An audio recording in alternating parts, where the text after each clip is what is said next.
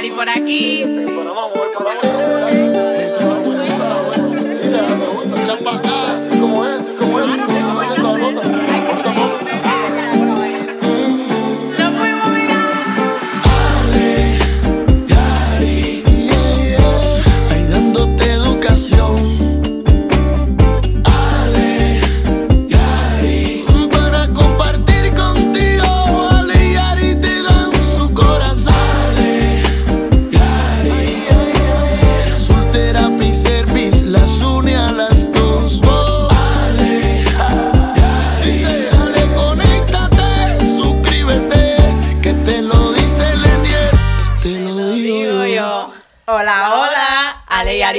Aquí. Todavía estamos con ese La canción nos excitingness. tiene... nos- nos Bailando. gusta, Nos gusta. Todavía Bailándonos. bailando. Bailando. Bailando, bailando. bueno, Ari, hoy, me, hoy nos está- estamos un poquito diferentes. Estamos Des- estrenando. El. Sí, nos gustó en el capítulo anterior que estu- nos sentamos así con Diana y Aite mirándolo. And we said, let's try it. Vamos a intentárnoslo nosotros también. Sí, lo único que ahora sí me siento un poquito personal, como me están entrevistando a mí. ¿Qué vamos a hacer hoy? Te voy a entrevistar Ah, hoy, mira, Ale. Nos van a entrevistar hoy.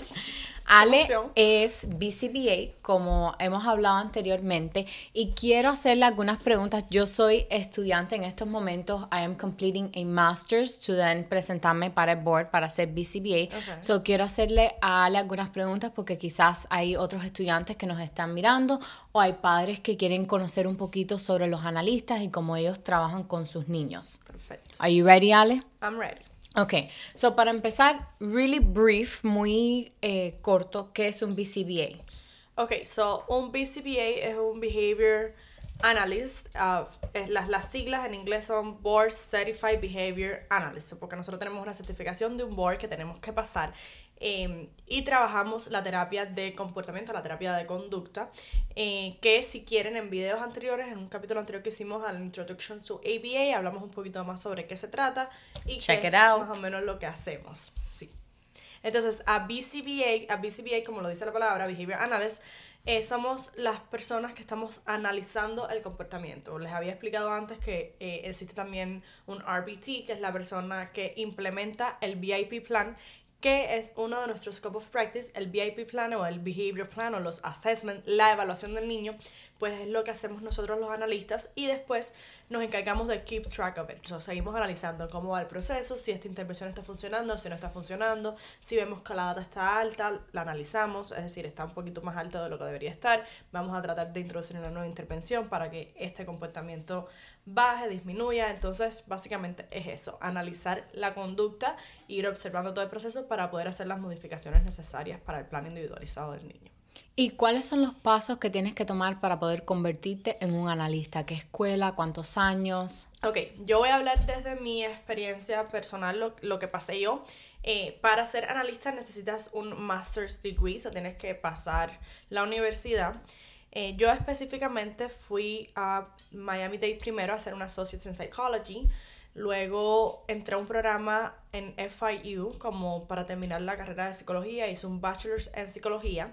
Mind you también pueden tener una base ya sea en psicología o en educación porque el Behavior Analyst se, tiene esas dos ramas, se enfoca principalmente en esas dos ramas, ya sea la educación, educación especial o psicología. Yo, Bueno, eh, quería eh, interject, agregar que actually mi bachelor's es en biología, pero yo tomé crédito part of the humanities, que es como Oh. lo llaman, que es eh, psychology, sociology, que después te aplican para exacto. eh, en, ver- entrar. en verdad, el bachelor's eh, puede ser en cualquier de Human Science o Social Science, Sí. Social Studies, pero tienes que tomar clases específicas de psicología, de educación para poder entrar al programa. So, yo en mi caso hice psicología en FIU y luego ahí me hice BCABA, que es el asistente del analista, que nuestros scope of practice son bien, bien parecidos. Es un analista también, pero eh, trabaja bajo la supervisión de un lead analyst, que en este caso es el BCBA, que eh, aunque tiene casi los mismos, eh, los mismos of practice, realiza las mismas funciones, todavía necesita un por ciento de supervision y que, que una persona esté como firmando, eh, revisando su trabajo, simplemente porque esa otra persona estudió más y es donde entra el Masters, que yo después fui a University of Cincinnati, que es donde, esto, donde hice el Masters, y en total fueron como tres años lo que estuve para toda la carrera, es decir, después del, del asociado. So, me tomaron, me tomó como cinco años terminar la carrera entera, pero es un, un Masters. Y después te presentas para un board. Después te presentas para un board, después tienes que aplicar a un board. Estos son un board bastante eh, estrictos, tienes que cumplir unos requisitos, como ellos lo dicen, unas clases específicas que tienes que tomar para behavior, anal para behavior analysis y luego eh, tomar unas horas de práctica. Siempre tienes que tener práctica. Yo antes de ser BCABA tuve que ser RBT, que es el, el Reg- Register Behavior Technician, que es la persona que implementa el plan. Y con esas horas de RBT o esas horas shadowing, esas horas que estás con, cogiendo experiencia, eh, pues entonces puedes aplicar al board una vez que el board eh, acepte tu- tus estudios, tus horas de práctica. Entonces puedes sentarte a hacer un board que un poquito complicado, pero eh, que es lo que necesitas pasar para poder coger la licencia o la certificación en Behavior Analysis. Y Ale, quería preguntarte también, cuando tú pasas el board, ¿ese board eh, te sirve para practicar en otros estados? Bueno, el, el BCBA, el board como tal, eh, te da una certificación y por supuesto tienes que renovarla dependiendo del, del, de donde estés trabajando, pero yo creo que el BCBA te funciona, el BCBA te funciona en todos los estados, lo que hay diferentes, por ejemplo, hay algunos estados que requieren una licencia y también existe, por ejemplo, aquí en la Florida, que es el estado que estamos nosotros, solamente con la certificación es suficiente, pero hay otros estados en los que te te, te, requieren una licencia que la puedes hacer también y es solamente aplicar para la licencia y puedes tener la certificación y la licencia, pero sí es, es un board que funciona en todos los estados y de hecho no solamente está aquí en Estados Unidos, BCBA, Behavior Analysis, la terapia de comportamiento está mundialmente, hay muchos países que lo tienen. Y como analista, ¿cómo luce tu día a día? ¿Qué es lo que tú haces? ¿Con quién trabajas? Bueno, eh, por supuesto, depende de muchos factores. En mi caso, yo tengo un caseload bastante um, eh, equilibrado con mi otro trabajo. Yo hago también mucha, mucho trabajo de, de, administración, de, administración, trabajo con Azul hace mucho tiempo, haciendo esta parte de, de, de toda la parte clínica. Entonces, yo lo balanceo bastante, trato de no tener un caseload muy grande, sino tener pocos pacientes para que mi tratamiento sea mucho más efectivo y poderle proveer el tiempo que ellos necesitan. Entonces, normalmente un día mío puede lucir de la siguiente manera. Yo vengo, doy tratamiento one-on-one con mis clientes, es decir, cuando digo one-on-one es servicio directo con el niño, estoy con el niño presente muchos a veces estoy yo sola con el niño dando la terapia one-on-one y muchas veces está el RBT y es donde hago mi parte de supervisión, que es la, el, el, main de mi, de mi scope of practice, que es ver cómo el RBT está interviniendo con el niño, si hay algo que yo veo que no, que no está funcionando de la manera correcta o veo que hay algo que el RBT puede mejorar dentro de su model, eh, puedo modelar para él cómo hacerlo, so siempre espero un poquitico y le digo, ok, vamos a dar un poco de feedback y entro uh, yo y le enseño cómo hacerlo, lo modelo para, para él. Eh, Luego de eso, a veces eh, nos sentamos solos, el RBT y yo, y revisamos el plan, si está entendiendo todo lo que está pasando. Revisamos el data, que es muy importante. Nosotros en Behavior Analysis, como explicamos en otros capítulos, trabajamos mucho en lo que es la parte cuantitativa, la, la data. Nosotros, los niños, eh, los comportamientos los vamos colectando eh, pues diferentes tipos de data, diferentes tipos de measurements que usamos y reviso que eso se esté conectando de la manera correcta. Si encuentro que hay alguna discrepancia, algún error, trato de, de, de corregirlo, de dirigirlo. Eh, y bueno, esa es la otra parte que hago de la supervisión. Tiene una parte de papeleo muy, muy grande, firmar todas las supervisiones, firmar mi nota, sentarme a hacer un, un plan de, de, cómo fue el día, la nota del niño, cómo, qué fue lo que pasó primero, a quién le entregué el niño, el feedback que tuve con el padre. Eh, si estoy en uno de los casos donde me toca hablar con, hablar con uno de mis padres, pues me siento a supervisarlos y en ese sentido es como la misma supervisión que el RBT, pero para el padre. ¿Para qué? Para generalizar. Como un parent training. Es un parent training, que es para generalizar lo mismo que hacemos en la terapia en casa. Este parent training puede ser con los padres, con los abuelitos, con los hermanos, es sentarme con ellos, decir, cómo, a ver, explíquenme cómo, qué pasa cuando el niño se echa a llorar, qué ustedes hacen y reviso las técnicas que están usando. Si es una técnica que yo pienso que no está apropiado debido a la función del comportamiento, pues les explico e intervenciones que pueden usar, como por ejemplo, para poner un ejemplo, en vez de decirle no puedes hacer eso, eh, está mal, y no darle otra alternativa, mejor dígale, mira, primero tienes que ver, hacer 10 ejercicios de la tarea para que después puedas sentarte a ver televisión. Y entonces, de esa manera, los padres que a veces no tienen claro este tipo de técnicas entienden un poquito mejor y pueden implementarlas en casa. Y bueno, al final del día, si tengo más tiempo, hago la otra parte del trabajo que es escribir assessments. Si yo evalúo un niño, eh, que es un proceso bien largo, lleva varios steps, creo que podemos venir otro día a hablar de eso. Em, hay una parte bien densa que es escribir, buscar todos los datos, toda la información, leer, leer todas las evaluaciones del psicólogo, leer las evaluaciones de OT, las evaluaciones de speech, todos los reportes médicos y tratar de transcribir eso en, dentro de mi evaluación, tratar de hipotetizar las funciones de los comportamientos que están teniendo el niño, de crear diferentes em, diferentes escenarios para ver en cómo podemos usar las intervenciones. Y bueno, y al final del día tratar de planear, planear el día siguiente, que casi siempre o tengo clientes de nuevo, o tengo de nuevo tratamiento que dar, o tengo alguna evaluación, planear el setting de la evaluación que voy a tener, colectar los juguetes que voy a usar, los reforzadores y tratar de organizarlo todo para entonces empezar Para el el siguiente, día. Y hablando de la manera que tú trabajas, trabajas eh, ¿estás limitada a venir aquí al centro o puedes ofrecer la terapia en otros lugares también? Bueno, la verdad la terapia de comportamiento es basada en lo que de- decida el analista y los padres que sea necesario para el niño. Normalmente el centro es un lugar bien eh, cómodo para trabajar. Y digo cómodo porque a veces los niños se comportan diferente cuando están con los padres enfrente porque, por supuesto, quieren la atención de mamá, quieren la atención de papá, tienen a su alcance todo tipo de juguetes, todo lo que les gusta, su cuarto, su El televisor, sofá. sus estímulos. Entonces se sienten cómodos y hacen que la terapia a veces sea menos efectiva. So, por eso trabajar en un centro para mí y para el niño puede ser mucho más importante porque es más center en lo que queremos trabajar. El niño sabe que va ahí, por supuesto, a jugar, pero también a trabajar y perdemos toda esta, esta desorganización que puede traer un centro de casa.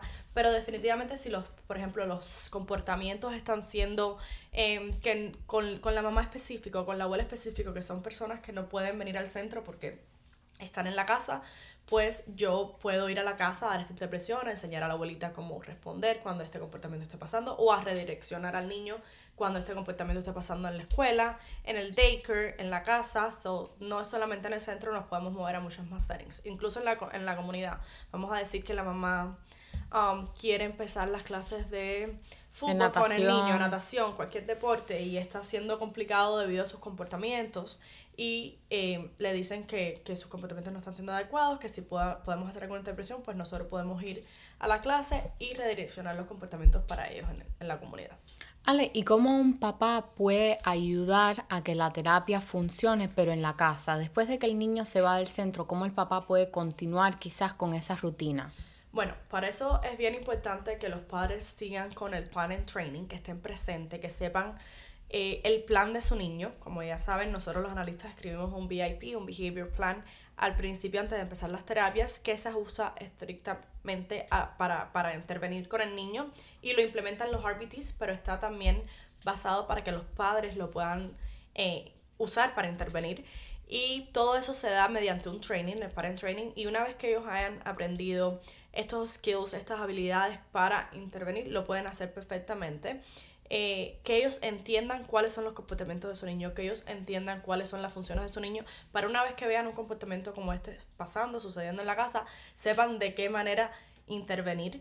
Eh, también siento que es súper importante la comunicación no solamente con el analista, sino también con el RBT, que es la persona que está one on one con O con las maestras de la tiempo, escuela. con las maestras de la escuela. Es muy importante, muy importante también que observen a sus niños. A veces eh, no, la, la respuesta es no, yo no sé por qué hizo eso, no, yo no sé por qué, y es porque a lo mejor no lo han observado lo suficiente como para darse cuenta eh, qué es lo que pasó antes, el antecedente de ese comportamiento, para, para que el niño haya reaccionado de esa manera. Es muy importante que si tu niño está teniendo unos comportamientos que no son adecuados, usted observe todo instante de ese comportamiento para que usted sepa explicarlo y nosotros poder intervenir de la manera correcta. Igual, si están pasando cambios, tienen que comunicárnoslos, dejárnoslo saber. Vamos a decir, muchas veces estos, estas terapias eh, tienden a, al principio a hacer un poquito de resistencia. un- un- estamos tratando de que un niño deje de hacer algo que le da un tipo de refuerzo y nosotros estamos tratando de pararlo y decir no, no es de esta manera, es de la otra. So, ellos al principio hacen un,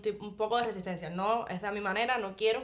Y esos comportamientos tienden a escalar. Entonces, como padre, ustedes tienen que darse cuenta que esto es parte del proceso de que a lo mejor estos comportamientos suben un poco y ustedes tienen que ayudarnos a nosotros en la casa a mantenerlo. Porque muchas veces, para ponerte un ejemplo, eh, nosotros decimos, ok, no se va a reforzar más el comportamiento de él de cuando llore darle el tablet. Porque eso está afectando su comportamiento, porque él sabe que cada vez que llora va a tener un tangible que es el tablet, lo está haciendo por eso. Nosotros como, como terapeutas le pedimos a ustedes que aquí en el centro él no tiene acceso al tablet cuando llora. Cuando llora no hay tablet. Entonces necesitamos que ustedes en la casa hagan lo mismo, porque ¿qué pasa? ¿Qué pasa? Que si nosotros lo trabajamos acá en el centro, pero después en la casa llora y le siguen dando el tablet, pues no estamos poniendo en extinción ese comportamiento. El niño va a seguir Sigue. llorando porque sabe que en la casa le van a dar el tablet. Entonces, ahí es donde nosotros les pedimos ayuda a los padres. Estamos interviniendo de esta manera aquí en el centro, por favor, para que el tratamiento pueda ser efectivo, ustedes tienen que hacer lo mismo en la casa. Y es muy importante que ellos eh, nos ayuden en esa parte. Y eso incluso impide la general- Generalización. generalización, Generalización. generalización de lo que ustedes están trabajando aquí en el centro. Claro, muchas veces eh, pasa o el overgeneralization o el undergeneralization, para explicarlo un poquito mejor. A veces eh, estamos diciendo, lo veo mucho sobre todo con el potty training, cuando estamos enseñando a los niños a hacer pipí. Eh, empezamos a trabajarlo, empezamos a trabajarlo y le decimos a la, a la mamá, ya estás sentándose en el potty, ya estás diciendo quiero hacer pipí y pasa una semana, dos semanas y la mamá nos dice, no, a- en la, casa, no no. lo hace. En la casa no quiere comer solo es un skill que tiene, es un skill que el niño ya tiene. So, tenemos que generalizarlo. ¿Qué pasa? Que si ustedes siguen estando totalmente available para ayudarlos, totalmente ahí... O le siguen poniendo el pamper. Exacto, so, son, son procesos que no se llegan a generalizar porque ellos discriminan, los niños saben discriminar. Entre los Discriminan. Entre- en, environments. el, en el centro de terapia lo puedo hacer, pero en la casa pues lo hago más todavía porque no hay nadie que me pueda decir que no, no tengo que hacer. Entonces es muy importante que nos ayuden sobre todo en eso, en la generalización y en después mantener el comportamiento, porque no solo va a ser el centro en la casa, va a haber un día que vayan a otro lugar, a, a casa de una tía, a una fiesta, y el niño tiene que generalizar en el centro, en la casa y en esos otros settings donde está trabajando o donde va a, a ir. Ale, ahora quiero enfocarme un poquito en la parte de la relación del supervisor y el supervisee. En la escuela me han enfocado mucho la importancia de la comunicación y quiero que eh, hables a los supervisors. ¿Qué tip tú le das para mejorar esa comunicación que a veces el supervisee puede que no tome bien el feedback? Ok, eso es muy importante y esto va para los supervisores, los supervisors y los padres como tal. Nosotros somos un team y siempre quiero que lo vean de esa manera. Yo no lo veo como escalas de que este tiene más estudios que yo, esta persona sabe más que yo. No, nosotros estamos trabajando en base de, de- del mismo proyecto que es que el niño mejore y que, los, que, que lo que queremos lograr sea posible trabajando juntos. Entonces, nunca vean la supervisión como algo que está siendo aversivo, algo malo. Los, los mismos padres a veces piensan, ¿por qué tengo tantas personas en, en mi caso? ¿Por qué tantas personas con mi niño? Trabajan con el niño, y es es, que es, verdad. es necesario porque nosotros miramos desde puntos de vista diferentes. Es decir, un RBT está ahí para implementar una intervención y el qué mejor persona que el analista que lo está viendo desde afuera para decir, mira, creo que esto no te está funcionando, vamos a tratar de esta manera. Nunca Es otro piensen- punto de vista. Exacto, nunca piensen que el feedback es destructivo, al contrario, el feedback es muy importante que sea constructivo y yo siempre le digo a los analistas, a los supervisores allá afuera, traten de point out siempre, de, de recordarles las cosas buenas que están haciendo. Mira, el niño ha mejorado esto, ha mejorado esto, estás haciendo esto bien, esto bien, esto bien. Sería mejor si pudiéramos reorganizar esta intervención, si pudiéramos mejorar con esta intervención, porque es muy importante que haya una buena relación entre supervisor y supervisee. Y de la misma manera, que por ejemplo el RBT si está más tiempo con el ni que, que está más tiempo con el niño si el padre te está comentando que no está feliz con un tipo de intervención si el padre te está comentando que siente que en la casa están pasando otro tipo de, de comportamientos que esa comunicación sea de un lado a otro que el, que el RBT venga y se sienten confianza de, de que mira creo que esto no está funcionando no se piensen nunca que yo no tengo como el potencial, yo no tengo la credencial para poder decir lo que pienso que está bien o no. No, el feedback es aceptado. Si ustedes como RBTs, que son los que están todo el tiempo con el niño, sienten que una intervención no está siendo funcional, no está siendo efectiva, pues para eso estamos, para eso estamos los analistas, para que vengan, nos expliques cómo está pasando y nosotros poder modificar el plan a llevarlo a, a ese gol que, que- que tenemos en común. ¿Y cuál es una misconception, misconception about analysts, acerca de los analistas? Bueno, esto es eh, la que primero se me ocurre acerca de los analistas. Bueno, tienen, hay varias, pero bueno, de los analistas primero piensan que somos mental health. Ok. Eh, which is not true, como ya saben. Por supuesto, tiene una base muy grande en lo que es psicología, Psicología. pero también lo puede tener en lo que es educación. Y eh, para ser, eh, sí van de la mano, pero no son los mismos. Mental health o psicólogos, psicólogos como tal, cli- clinical psychologists, se enfocan más en la parte mentalista, en la parte del- de, de lo que son las emociones, o tienen diferentes scope dependiendo del tipo de psicología que sea. Nosotros como analistas somos más analíticos. Nosotros miramos a facts, miramos números, miramos tendencias, miramos gráficas, si, lo- si está subiendo la tendencia, bajando la tendencia. Potential causes and effects, causas y efectos. Exacto, so, nosotros miramos de- al- el comportamiento o, o al ser humano desde un punto de vista mucho más analítico, mucho más objetivo. Pero también eh, analizan lo que es el interior. Incluyen lo físico, pero también lo interno. Por supuesto, nosotros no es que no vemos los sentimientos ni las emociones que están ahí afuera, por supuesto, si nosotros vemos a un niño llorando o molesto, podemos, eh, podemos asociar que el niño está no está happy, que no está feliz, que está triste o que está frustrado, porque evidentemente te- tiene fracciones, estamos evidenciando que el niño está teniendo, eh, está llorando, tiene los ojos aguados, o podemos eh, con características explicar el behavior, el comportamiento que estamos explicando, igual que los pensamientos. Hay veces que, por supuesto, como habíamos explicado antes, lo que pensamos también es un comportamiento y es importante también tomarlo en consideración. Es mucho más difícil porque, como entenderán, no lo podemos ver, pero por supuesto que lo tomamos en consideración y ya cuando son niños más grandes, pues hay una parte muy grande de, preguntar cómo que te sientes bien. Hay un- una parte grande de behavior que se llama self-management, que nosotros le enseñamos, que es cuando enseñar a la persona a autocontrolarse. Y eso es parte del comportamiento igual. Eso está pasando dentro, pero te enseñamos cómo controlar lo que tienes dentro, cómo autorregularte. Quizás eso es algo que podemos hablar en otro video que habíamos mencionado en estos días cuando estábamos haciendo el trabajo de mesa. Es el self-management, que quizás uno, por ejemplo, hoy por la noche voy, yo voy a poner mi alarma para las 6 de la mañana porque quiero ir al gimnasio. Pero cuando esa alarma mía suene mañana, yo le voy a poner snooze. Claro, es, es, es parte de, de crear pequeños hábitos que después nos van a dar un resultado más placentero y con- hay mucho que hablar de eso, la, la gratificación es mucho más lenta, o sea, a veces ir al gimnasio, los resultados no los voy a ver en un día, ¿para qué lo voy a hacer? Entonces, Exacto. a- todo forma parte de self-management, todo forma parte de, de cuánto te sabes regular y no, o no, y por supuesto los niños pequeños y más si tienen, eh, son, no son neurotípicos, les es mucho más difícil como captar esta información. Ale, ¿y cómo llegaste a behavior? ¿Cómo, ¿Qué parte de este field es lo que te llamó la atención, te atrayó, Me atrajo. me atrajo? Ay. Ok, creo que eh, en el mundo de terapia, como ya saben, eh, nosotros trabajamos para Sub Therapy Services. En Sub Therapy Services tenemos cuatro terapias, Speech Therapy, Occupational Therapy, Physical Therapy and, And Behavioral behavior. Therapy. Y cuando yo comencé a trabajar hace seis años en Azul, eh, me gustó Occupational Therapy, luego me gustó Speech Therapy. Menos físico, creo que físico lleva mucho trabajo físico y no me veo ahí. Le diste la vuelta al mundo. Pero creo que le di la vuelta entre todas las terapias. Eh, psicología era algo que me gustaba ya, eh, que lo tenía idealizada porque no la conocía a fondo, pero ya lo, lo idealizaba. Y cuando empecé en el mundo de las terapias, eh, Behavior me cautivó porque es bastante directa, es, es de, de ver pequeños logros, bueno, todos lo son, pero en Behavior siento que la parte, la parte analítica, la parte de, de estadística me gusta. A veces la gente dice, no sé cómo puedes contar tus papeles, pero a mí me gustan todos los por ciento, todas las gráficas. Los Excels. Mirar cómo no está funcionando, ver o- o- con objetividad qué es lo que no está funcionando y cómo cuando implemento otra intervención esas gráficas pueden subir o pueden bajar. Esa parte visual a mí me encantó, además del trabajo, por supuesto, con los niños, con la familia, sobre todo la parte de parent training. Es algo que me gusta muchísimo tener ese tiempo de, de, de acknowledgement, de que te- puedo sentarme con los padres, ayudarlos, ir a las casas, ir a los centros, ir a, a las escuelas. Fue una parte que, que de verdad me llamó mucho la atención y creo que ahí fue cuando me enamoré del, del field. Te enamoraste.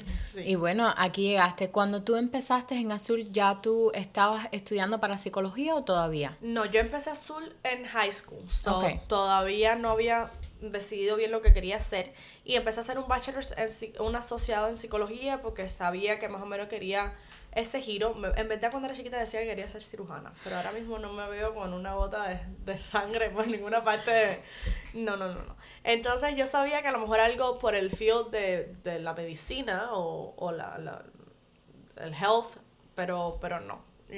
Cuando empecé azul no tenía ni idea. De hecho, empecé como front desk y ahí fue que me empezó a ir gustando Fuiste todo, conociendo, fuiste viendo y de ahí fue surgiendo la idea. surgiendo. Bueno, Alex, se concluye todas las preguntas que tenía para ti hoy. Muchas gracias No, para por nada. eh, answer my doubts, responder a mis dudas. A veces yo hablo en inglés y puedo traducir al español al momento. en tu mente. A veces, a veces pasa directo, pero veces no. Es un a, mí, a mí me pasa igual. Estoy trabajando con una de las vocecitas detrás de la cámara para mejorar mi Spanish. También es que quizás como estoy delante de la cámara me pongo un poquito nerviosa. Sí, puede ser. Yo también a veces pienso en inglés súper bien, pero cuando hablo no me sale igual. Y también todo lo que estamos estudiando, la terminología, lo Es estudiamos en inglés. Y tenemos que pasarlo al español. Pero creo que estamos haciendo bastante bien. O sea, ustedes nos dejan saber. En los si- comentarios si- que creen. Si creen que cambiamos algo. Igual si tienen alguna otra pregunta acerca de behavior, acerca de, del, de las diferentes terapias, de los diagnósticos. Estamos aquí para ayudarlos y para seguir mezclando la educación con el entretenimiento que hasta ahora nos ha sido súper divertido. Sí, es lo que queremos. Queremos traerles esta información que puede ser muy densa, mucha terminología, de una forma mucho más entretenida para que lo entiendan y puedan aplicarlo en sus vidas con sus niños, con sus familiares, o a lo mejor les gusta lo que estamos haciendo y quieren embullarse y formar parte de esta eh, grande familia que es la terapia, ya sea cual sea. Entonces, nada, los invitamos a que sigan siguiéndonos, compartiendo. Si quieren seguir nuestro día a día, pueden entrar a Instagram y buscarnos Ale y Ari por aquí, que Oh ya hicimos el lanzamiento de nuestra página de Instagram.